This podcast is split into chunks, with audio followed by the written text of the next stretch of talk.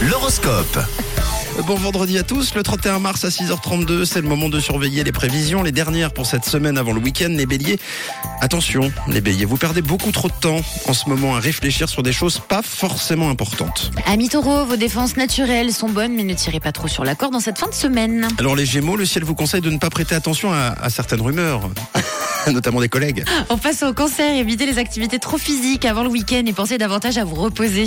Bon les lions, assumez vos opinions, vous devriez vous montrer plus déterminé et aussi plus spontané. Ah là là, pour les vierges, vous ne pourrez pas gérer toutes les situations délicates aujourd'hui. On continue avec vous les balances. La journée s'annonce longue et pesante, alors euh, contentez-vous simplement de faire votre travail et tout se passera bien. À vous les scorpions, certains messages pourraient passer si vous restez calme, et pour le moment, c'est pas gagné les scorpions. Les sagittaires, restez zen et évitez de prendre parti pour l'un de vos collègues. hein. Restez en dehors de tout ça, s'il vous plaît, les sagittaires. En ce qui concerne les capricornes, tout est question d'équilibre dans la vie, hein. vous devez vous organiser.